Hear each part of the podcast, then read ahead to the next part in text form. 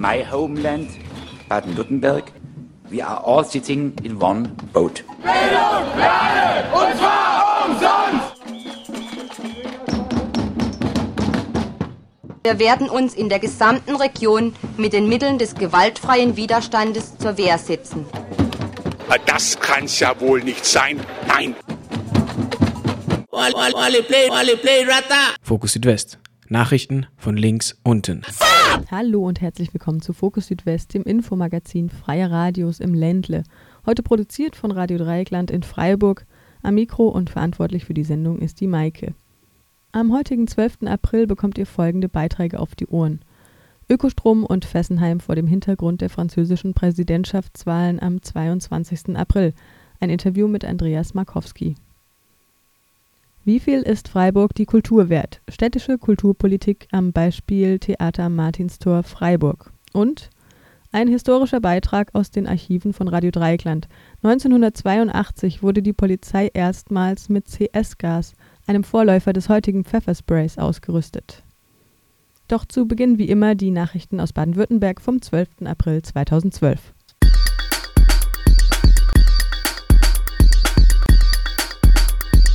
Erlass zur Einzelfallprüfung ist unterwegs. In einer Pressemitteilung der Jusos hieß es am gestrigen Mittwoch, in der vergangenen Woche erhielten die ersten Roma in Baden-Württemberg einen Abschiebebescheid. Damit beginnen die Abschiebungen von Roma und anderen Minderheiten bereits vor dem angekündigten Erlass des Innenministeriums, der in der Einzelfallprüfung zumindest die Abschiebung von in Deutschland aufgewachsenen Kindern verhindern soll. Auf wiederholte Nachfrage von Radio Dreieckland dementierte dies der Pressesprecher des Innenministeriums Andreas Schanz. Es seien seit dem 1. April noch keine entsprechenden Abschiebebescheide versandt worden. Der Petitionsausschuss der Landesregierung hatte zuvor Kindern und Jugendlichen, die sich in der Ausbildung befinden, Bleiberechte zugesichert. Eine Anfrage von RDL, ob jetzt ohne die dem Petitionsausschuss zugesicherte erneute Einzelfallprüfung in den Kosovo abgeschoben werde, hatte das Innenministerium noch am Mittwoch folgendermaßen beantwortet. Zitat über die Rückführung von Roma, Askari und Ägyptern in den Kosovo wird das zuständige Regierungspräsidium Karlsruhe auch in Zukunft nach einer sehr sorgfältigen Einzelfallprüfung entscheiden. Zitat Ende. Dabei hatte Minister Reinhold Gall in einem Gespräch mit RDL vom 21. März diesen Jahres noch betont, die Abschiebepraxis der alten Landesregierung nicht weiterführen zu wollen. Am heutigen Donnerstag wurde nachgeschoben, Zitat, der Erlass zur Einzelfallprüfung wird in den nächsten Tagen versandt und ist nur für interne Zwecke der Verwaltung gedacht. Die Jugendorganisation Jusos Baden-Württemberg hatte von der grün-roten Landesregierung ein generelles Umdenken gefordert. Zitat sich für eine Änderung des Bleiberechts und eine dauerhafte Bleiberegelung gegen den Widerstand der Bundesregierung und einiger Landesregierungen einzusetzen, erfordert möglicherweise politischen Mut. Doch dieser sollte in Fragen von Humanität und Menschenrechten in einer grün-roten Landesregierung eigentlich vorhanden sein, erklärte die JUSO-Landesvorsitzende Luisa Boos. Meldepflichtiges Ereignis beim AKW Philippsburg 1. In dem vom Netz abgeschalteten AKW wurde am 31. März 2012 bei einer routinemäßigen Begehung eine Tropfleckage festgestellt. Und zwar aus der Isolierung einer Entleerungsleitung des unabhängigen Sabotage- und Störfallschutzsystems USUS. Der Betreiber flickte das Loch mit einer Schelle. Die Atomaufsicht sieht eine mindere sicherheitstechnische Bedeutung, da die Leckage der Entleerungsleitung im Anforderungsfall sicher überspeisbar gewesen wäre. Eine Beeinträchtigung oder Ausfälle durch Überflutung in dem betroffenen Raumbereich sei infolge der geringen Leckagemengen nicht zu besorgen gewesen. Das AKW Philippsburg I wurde am Morgen des 17. März 2011 für das von der Bundesregierung beschlossene Atommoratorium heruntergefahren. Ende Mai 2011 wurde von den Umweltministern der Länder und des Bundes beschlossen, den Block 1 dauerhaft stillzulegen. Ostermarsch 2012 in Müllheim am vergangenen Montag. Beendete Kriege schulfrei für die Bundeswehr. So die zentrale Forderung beim diesjährigen Ostermarsch in Müllheim, an dem sich 300 Menschen beteiligten. Vor dem Tor der Kaserne der deutsch-französischen Brigade verlangte Ulrich Rodewald vom Friedensrat Markgräflerland den Rückzug der Brigade aus Afghanistan und die Senkung der Kriegsausgaben.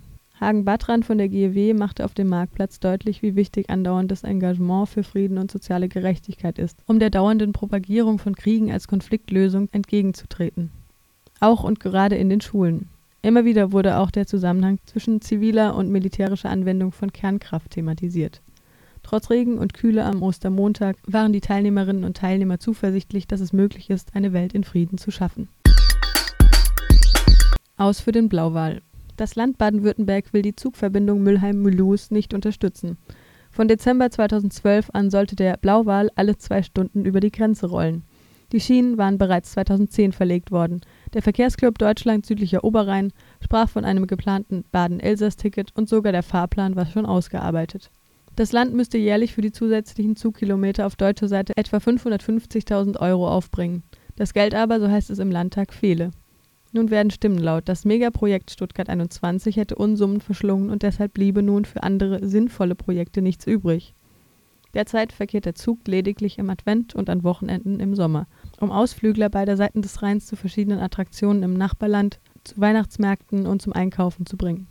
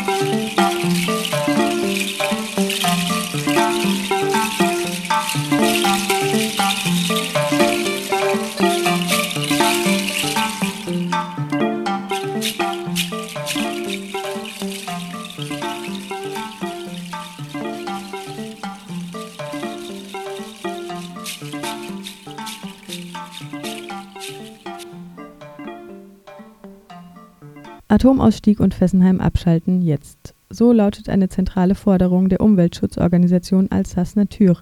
Vor dem Hintergrund der französischen Präsidentschaftswahlen am 22. April werden sich die Mitglieder von Alsace Nature jetzt am Samstag, den 14. April, im elsässischen Chalampé mit Fessenheim und die Energiefrage beschäftigen. Eingeladen hierzu wurde Andreas Markowski, Geschäftsführer Ökostromgruppe Freiburg. Konrad von Radio Dreieckland hat Andreas Markowski zur Energiegewinnung aus Sonne, Wind und Wasser sowie zur Arbeit der Ökostromgruppe Freiburg befragt. Die Ökostromgruppe gibt es seit 25 Jahren und wir bauen jedes Jahr Wasserkraftanlagen, Windkraftanlagen und Solaranlagen und produzieren damit Strom zurzeit ungefähr so viel Strom wie eine Stadt mit 30.000 Einwohnern verbraucht. Süddeutschland könnte ja beim Wasserkraftwerken sehr gut liegen. Äh, wie sehen wir da aus? Wir haben ja immerhin den Schwarzwald vor uns. Ja, die Zahl der Wasserkraftanlagen ist heutzutage viel geringer als früher und das lässt sich auch steigern. Es gibt auch einige Ansätze, zum Beispiel auch im Stadtgebiet Freiburg gibt es heute viel mehr Anlagen als vor zehn Jahren. Aber die großen Potenziale mit den großen Strommengen, die liegen zweifellos im Bereich Windenergie und Solarenergie. Habe ich jetzt gerade richtig gehört? Früher gab es mehr Wasserkraft, ist aber ein bisschen jetzt gesteigert worden. Wieso wurde das dann abgebaut? Also die Wasserkraftanlagen, die haben sich auf ein Zehntel reduziert zwischen 1900 und 2000. Das hatte hauptsächlich den Grund, dass der Kohlestrom spottbillig war und es gibt eine Wiederbelebung der Wasserkraftszene, insbesondere auch zum Beispiel in Städten wie Freiburg oder Emmendingen. Trotzdem ist es so, dass noch viele Potenziale ungenutzt sind und im Konzert der erneuerbaren Energien ist Wasserkraft auch durchaus wichtig, weil sie stetig ist und weil sie auch speicherbar ist. Aber von den reinen Mengen her ist sie nicht so bedeutend wie andere Erneuerbare in Zukunft. Das heißt, also Solarenergie bzw. Windkraft, die wird hier vor allen Dingen ins Auge gefasst von der Ökostromgruppe, richtig? Genau, also wir bauen alles, aber die Potenziale im Bereich Wind und Wasser sind sehr viel größer und auch die Strommengen, die wir produzieren, sind inzwischen größer. Übrigens auch bundesweit hat Wind die Wasserkraft schon längst überholt und seit letztem Jahr auch die Solarenergie. Wie sieht es denn damit jetzt aus im Süden? Äh, Windenergie, das heißt die Nutzung von Windenergie wird ja vor allen Dingen auf dem Meer bzw. in den Küstengebieten propagiert. Haben wir da nicht irgendwelche Probleme? Also die Küstengebiete selber, die haben schon eine ganze Menge Windkraftanlagen. Die Anlagen auf dem Meer kommen auch, sind allerdings sehr viel teurer. Die haben zwar mehr Wind, aber so hohe Bau- und Unterhaltskosten, dass eine Anlage im Schwarzwald ungefähr zu einer Hälfte der Kosten produziert wie eine Anlage in der Nordsee. Und wir haben in Baden-Württemberg den, in den Hochlagen, und das Gleiche gilt natürlich auch für die Vogesen, sehr gute Windverhältnisse. Und da gibt es aber noch kaum Windkraftanlagen. Das wird sich in den nächsten Jahren ändern. Und das hat natürlich einzelne Gegner, stößt aber auf eine ganz breite Zustimmung in der Bevölkerung. Woran liegt es? Das heißt, äh, wieso wurden bisher so wenig Windkraftanlagen gebaut? Beispielsweise in Baden-Württemberg. Da scheinen wir als Bundesland hinterher zu hinken, zumindest wenn man hier sich die Zeitungen durchliest. Das ist so. Baden-Württemberg hat noch nicht mal ein Prozent seines Stroms aus Windkraft, Rheinland-Pfalz fast zehn Prozent und Länder wie Brandenburg und Sachsen-Anhalt schon 50 Prozent Strom aus Windkraft, obwohl die auch nicht am Meer liegen. Das war rein politisch bedingt. Und die neue Landesregierung will das auch ändern und will, dass der Anteil der Windkraft sich in den nächsten neun Jahren verzehnfacht. Ich halte das auch für realistisch. Was für Maßnahmen hat denn die neue Landesregierung hier äh, beschlossen? Das heißt, welche, welche Barrieren wurden zur Seite geräumt oder werden zur Seite geräumt? Also noch sind sie dabei zu räumen. Noch ist es nicht einfacher geworden, aber es soll das Landesplanungsgesetz geändert werden und damit können die Gemeinden wieder bestimmen, wo sie Windkraftanlagen haben wollen und wo nicht. Da sind auch ganz viele Gemeinden schon dabei zu planen. Und das wird dazu führen, dass in den nächsten anderthalb Jahren zahlreiche geeignete Standorte ausgewiesen und dann auch kurzfristig bebaut werden. Und das wird den Anteil der Windkraft äh, sehr stark erhöhen, zumal die neuen Windkraftanlagen auch um ein Vielfaches mehr Strom bringen als die Anlagen in den 90er Jahren oder Anfang des Jahrtausends. Muss es auch irgendwie staatlich gefördert werden durch finanzielle Anreize? Also wir kriegen eine Mindestvergütung, die liegt bei rund 9 Cent, sonst gibt es keine staatliche Förderung. Bei der Solarenergie wurde ja stark staatlich gefördert. Jetzt wird die Förderung zurückgefahren. Auf der anderen Seite brechen immer mehr Solarfirmen zusammen. Die Entwicklung bei der Solarenergie ist eigentlich eine Riesenerfolgsgeschichte. Der Anteil des Solarstroms hat stark zugenommen. Parallel dazu sind die Preise, um den Solarstrom zu produzieren, drastisch gefallen. Das wird auch so weitergehen. Es wird also, es ist jetzt schon so, dass bei vielen Bauernhöfen zum Beispiel der Strom vom Dach billiger ist als der Strom aus dem Netz. Und die Entwicklung wird in wenigen Jahren so weit sein, dass es praktisch für jeden Nutzer gilt, der eine Dachfläche zur Verfügung stellen kann, dass er den Strom vom Dach preiswert bekommt. Die Hersteller allerdings der Module, die leiden sehr stark unter dem internationalen Konkurrenzdruck. Das hat aber nichts damit zu tun, dass der Strom aus Solarenergie immer billiger und äh, besser wird. Aber äh, dann bei den Herstellern ist es schon so, dass einige, äh, ähnlich wie das vor 20 Jahren mal bei der Textilindustrie war, unter dem internationalen Druck zusammenbrechen und ihre Produktion einstellen müssen. Das ist so. Das gilt übrigens nicht für alle, aber es ist insgesamt so, dass die Hersteller durch Überkapazitäten zurzeit eine schwierige Zeit haben. Wenn ich jetzt Energie aus der Natur entnehme, dann ist ja die Energie weg, beziehungsweise erstmal in eine andere Energieform transformiert. Ich denke hier daran, zum Beispiel, wenn ein Wasserfluss eben aufgestaut wird, können beispielsweise Schiffe, Fische nicht mehr die höheren Regionen erreichen. Oder wenn der Wind gebremst wird, dann ist natürlich die positive Energie, die der Wind hier verteilt, auch geschwächt. Äh, was wird da gemacht, beziehungsweise gibt es da Beeinträchtigungen? Also es gibt keine Möglichkeit, Strom zu erzeugen und dabei überhaupt keine Beeinträchtigung zu haben. Nur ist die Summe der Beeinträchtigung bei erneuerbaren Energien verschwindend gering im Vergleich zu den Beeinträchtigungen der konventionellen Energien. Und es ist auch die Aufgabe der Betreiber von Anlagen erneuerbarer Energien, diese Auswirkungen zu minimieren. Zum Beispiel, wenn ein Wasserkraftwerk gebaut wird, die Durchgängigkeit des Flusses für Fische zu erhalten, dass die also nach wie vor wandern können. Aber äh, beim Wind zum Beispiel ist es so, dass das Bremsen des Windes durch Windkraftanlagen im Vergleich zum Gesamtwindangebot so verschwindend gering ist, dass das keine, zu keinen Beeinträchtigungen führt. Allerdings sieht man zum Beispiel die Anlagen, was viele freut, aber manche auch stören wird. Sowas lässt sich auch nicht ändern. Sagt Andreas Markowski, Geschäftsführer Ökostromgruppe Freiburg.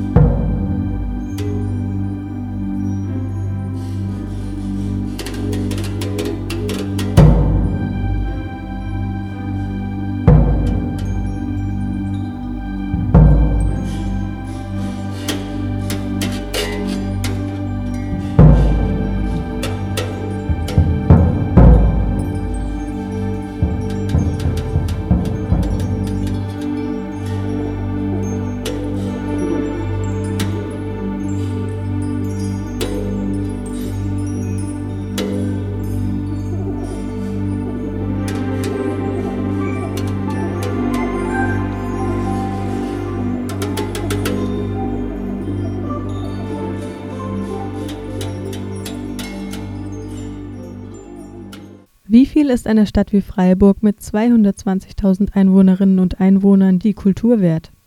Sind 60.000 Euro pro Jahr schon zu viel? Zum Beispiel, um ein kleines Theater zu retten, das seit 1988 freien Gruppen und Künstlern aus der Region eine Spielstätte bietet? Theaterleiter Nick Haberstich. Die Stadtverwaltung hatte von uns alle Zahlen, alle Daten. Es wurde aber schon Wochen vorher durch den Kulturbürgermeister verkündet, das Theater Martinstor ist vom Tisch, über das wird in der Kulturausschusssitzung nicht mehr diskutiert. Da frage frag ich mich, äh, macht die Verwaltung, was sie will und die Stadträte nicken es ab oder sind die äh, so äh, leicht zu manipulieren, dass sie nicht kritisch genug äh, die Fakten anschauen, die da nachher auf, dem, auf der Tagesordnung stehen. Die Finanzierung hängt in der Luft mit rund 60.000 Euro jährlich. Mhm. Das wäre die kleine Variante, da wäre das die Spielstätte mit Büro, mit äh, Theke, mit äh, auch Proberaum für die ganze Woche. Soweit die Situation. 60.000 Euro, das wäre der Kulturzuschuss in einer Stadt, die sich es leistet, 6 Millionen in die Freiburger Wirtschaft und Touristengesellschaft, einem Wirtschaftsunternehmen zu stecken, ein Drittel des Umsatzes, also jede zwei. Wenn ihr bei Peter Alexander, äh, was weiß ich, 30 Euro ausgebt für die Karte, wird nochmal 15 Euro aus städtischen Mitteln zugeschossen, wenn er äh, in der neuen Messe auftaucht. Also in der Stadt wie Freiburg ist das offensichtlich nicht möglich möglich. Und stattdessen werden äh, dicke Seifenblasen geblasen. Auch hierzu nochmal Nick Haberstich. Denn an der Kulturausschusssitzung war das Theater am Martinstor eigentlich gar kein Punkt, großer äh, hm. Diskussionspunkt mehr in der Sitzung aufgeführt. Wir haben das Ganze äh, dann doch noch ins Gespräch gebracht durch eine schriftliche Bestätigung, dass der Vermieter zu den gleichen Ko Konditionen weiterhin an das Theater vermieten würde, wenn Schallschutz eingebaut wird. Das war eigentlich die, äh, der einzige Punkt, der da äh, noch dagegen steht, dass es mhm. weitergehen könnte. Es wurde an dieser Sitzung ein Alternativprojekt vorgestellt, und zwar als große äh, Variante, die äh, zukunftsorientiert äh, einfach besser äh, dargestellt wäre und auch äh, zu empfehlen sei. Diese große Variante hat sich nachher als 300 Quadratmeter Objekt in der Haslacher Straße herausgestellt das meines Wissens äh, ursprünglich für die, äh, als Erweiterungsbau für die Jazz- und Rockschule gedacht war. Die große Dachterrasse war nämlich für die Mensa gedacht, für die Jazz- und Rockschule. Jetzt wurde es nachgearbeitet und die Dachterrasse überdeckt. Da sind es 400 Quadratmeter. Äh, da muss aber erst eine Spielstätte eingebaut werden. Die Investitionen, die kommen auch nicht äh, ohne äh, massive äh, Aufwendung aus. Äh, da frage ich mich, zum Investieren dort für ein Theater einzurichten, sind auch nochmal 50.000, 60.000 Euro mit Licht, Ton, Bestuhlung, Podesten, allem drum und mhm. dran. Für das wäre wieder Geld vorhanden. Das Ganze dauert aber mindestens noch ein Jahr bis mhm. vielleicht zwei Jahre, bis das überhaupt umsetzbar wird. Bevor es auch im Haushalt ist und im Haushalt abgesichert ist, und muss man diese, dazu sagen. Und in dieser Zeit ja. ist die Kleinkunstszene ja. kaputt, die ja. ist gestorben. Also wir sind eigentlich der Meinung, dass wenn das Geld dort eingesetzt werden kann, wieso nicht für eine äh, fertig installierte, aktuell laufende in Institutionen und Spielstätte. Ja, und diese Frage muss sich der Gemeinderat am 3. Mai selber stellen. Ob es dazu eine Mehrheit geben wird, ist mehr als offen. Und diejenigen, die äh, die praktische Kultur ver Eitlungspolitik in Freiburg ein bisschen kritisch beäugen, äh, die sollten an diesem Punkt dann doch ihre Hintern hochbekommen und gegen diese Politik äh, Stellung beziehen. Vielleicht wird es da Druckausübung durchaus erfreulicherweise, namentlich bei der SPD-Fraktion wäre das angezeigt, doch noch etwas bewirken können bis zum 3. Mai, wie gesagt, der Gemeinderatsentscheidung über die Frage, ob das Theater Martinstor in den alten Räumen fortgeführt werden kann. Hängt an gerade mal 60.000 Euro städtischen Zuschuss nach über 20 Jahren Nichtbezuschussung. Also eigentlich eine relativ einfache Rechnung. Findet Michel Menzel von Radio Dreieckland.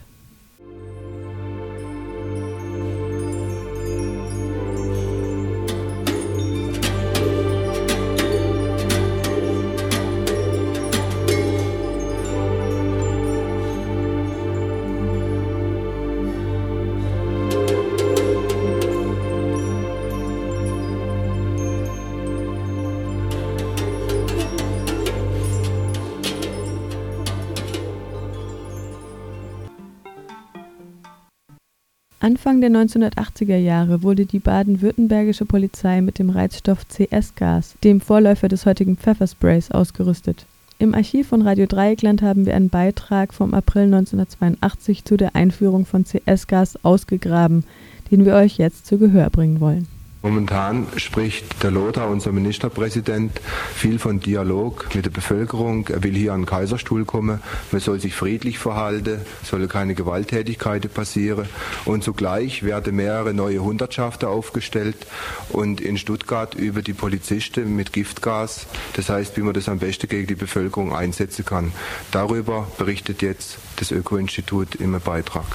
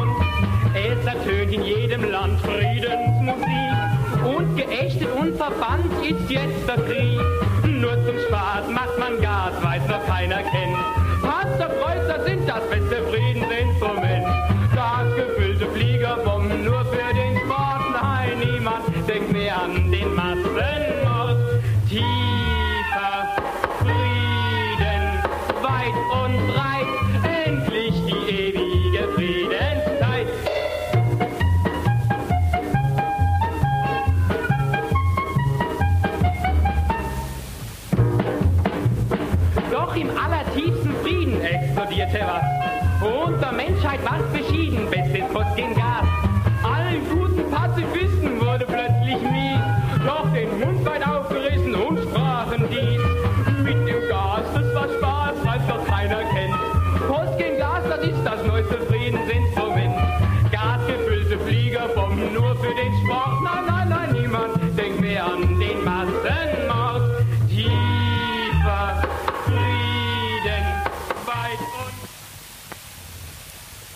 Das Lied, was ihr gerade gehört habt, von einer alten verkratzte Platte, ist selber schon alt. Es ist 1928 anlässlich einer Gasexplosion in Hamburg entstanden. Die Gasexplosion ähm, hat damals der Bevölkerung klargemacht, dass auch dort bereits wieder Kriegsvorbereitungen getroffen worden sind, denn das Gas, was da explodiert ist, war damals völkerrechtlich verboten. Wir wollen heute Abend jetzt auch über einen Kampfstoff berichten, der völkerrechtlich verboten ist, und zwar das CS, das in Bayern und in Baden-Württemberg schon eingeführt wird und wo die Polizisten jetzt üben, um es gegen die Bevölkerung hier einzusetzen. Das Freiburger Öko-Institut hat jetzt eine Untersuchung zum CS vorgelegt, wobei es zu dem Schluss kommt, dass der Einsatz von CS in jedweder Form, also sei es in der Sprühdose, in der Granate oder sogar in Wasserwerfern, nicht tragbare Risiken für die Gesundheit aller Beteiligten, auch der Polizeibeamten, in sich birgt und daher unverantwortbar ist.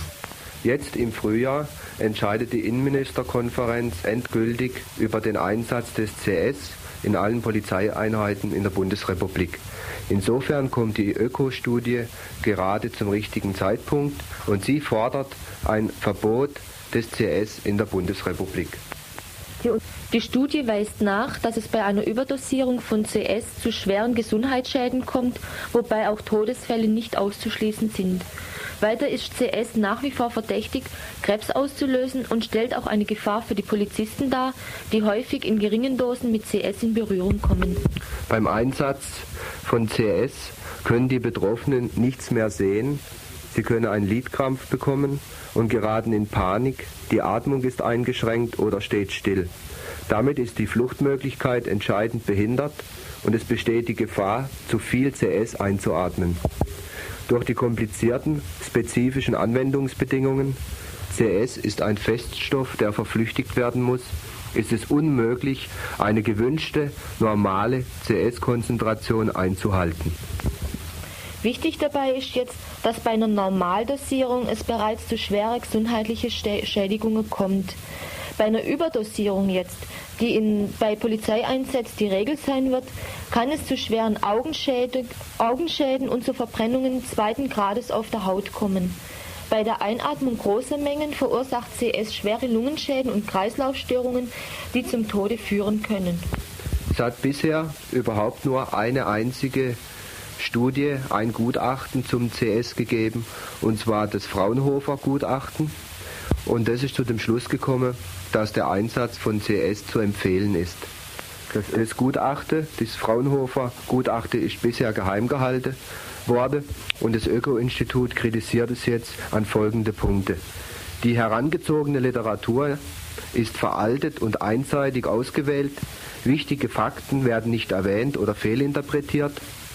Zur Risikoabschätzung wird willkürlich ein Grenzwert angenommen, der eine viel zu hohe Einsatzsicherheit vorgaukelt. Man kann jetzt nur hoffen, dass die aufgezeigten Gesundheitsrisiken beim Einsatz vom CS von allen Betroffenen zur Kenntnis genommen werde. Vor allen Dingen dürfte hier jetzt die Polizeigewerkschaft gefordert sein, die ja gerade in letzter Zeit immer aufgetreten ist als großer Interessensvertreter ihrer Mitglieder. Und hier sind ganz konkret jetzt auch die Polizisten gefährdet, die nämlich immer wieder mit dem CS im Einsatz in Kontakt kommen und dadurch in Gefahr stehen, Dauerschäde zu bekommen. Und vor allem müsste es ganz selbstverständlich sein, dass ein Kampfstoff, der im Kriegsfall gegen Armee fremder Staaten nicht eingesetzt werden darf, bei innerer Konflikt gegen die eigenen Bürger auch nicht angewandt wird.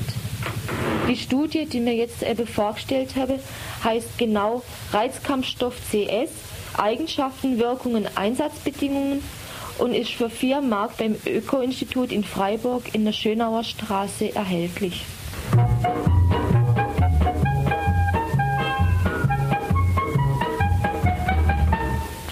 In der Ökostudie steht jetzt nichts drin, wie man sich vor dem CS schützen kann. Schließlich soll die Studie dazu führen, dass es in Baden-Württemberg wieder verboten wird und in andere Länder nicht eingeführt. Was ist jetzt aber, wenn das nicht passiert und zum Beispiel bei Auseinandersetzungen in Wiel wird man damit konfrontiert?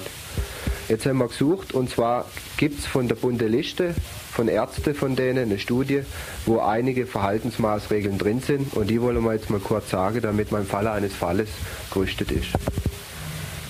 Zur Vorbeugung von CS äh, auf Demos soll man folgendes mitnehmen. Kleidung mit langen Ärmeln, die möglichst auch wasserfest sind. Dann Halstücher, die man eventuell mit Zitrone tränken kann und die nach längerem Aufenthalt dann äh, mit, im Gas gewechselt werden müssen. Chlorschutzbrille oder Motorradbrille, die dicht anliegen sollen. Wenn man hat Gasmaske, gute schnelle Schuhe, Lederhandschuhe, damit man die Gasgranaten anfassen und unter, unter, und unter Umständen wieder loswerden kann. Dann ein Helm, aber kein Integralhelm, denn dieser bietet einen guten Griff zum Runterziehen. Auf jeden Fall soll man vermeiden Salbe und Schminke, da CN und CS fettlöslich sind, dann Kontaktlinse, weil sich das Tränengas darunter festsetzen kann und nicht ausgespült, werd, äh, ausgespült werden kann, dann Alkohol, Medikamente und Trips. Die können die Tränengaswirkung verstärken und die Reaktionsfähigkeit herabsetzen. Als Direktmaßnahme kann man eben nur noch anführen, zum Beispiel das Ausspülen von der Auge, äh, das Wechseln der Kleidung, wenn man längere Zeit ausgesetzt war, zum Beispiel mit Wasserwerfereinsatz, dem CS. Äh, wenn, man, wenn das irgendwie in Räumen passiert, unbedingt an die frische Luft zu gehen oder wenn Atemnot auftritt, eine Atemnotlagerung zu machen. Das heißt, auf den Rücken lege, den Oberkörper erhöhe und ansonsten bei längeren Atemschwierigkeiten ab ins Krankenhaus, weil dann die Gefahr eines Lungenödems besteht. Jetzt wollen wir aber noch einmal darauf hinweisen, dass das alles nur sehr kleine Notmaßnahmen sein können. Wie die Studie aufgezeigt hat, sind die Gefahren so groß, dass es eigentlich keinen Schutz dafür gibt. Ihr hörtet einen historischen Beitrag zur Ausstattung der baden-württembergischen Polizei mit dem Reizstoff CS-Gas aus dem April 1982. Und das war es auch schon wieder von Fokus Südwest, dem Infomagazin der Freien Radios im Ländle vom 12. April 2012. Diesmal aus Freiburg von Radio Dreikland. Am Mikro und verantwortlich für die Sendung war die Maike. Die heutigen Beiträge kamen von den RDL-Redakteuren Konrad und Michel, ausgegraben aus dem Archiv, hat den historischen Beitrag unser Kollege David Jones. Die Musik kam von der GEMA-freien Plattform Jamendo.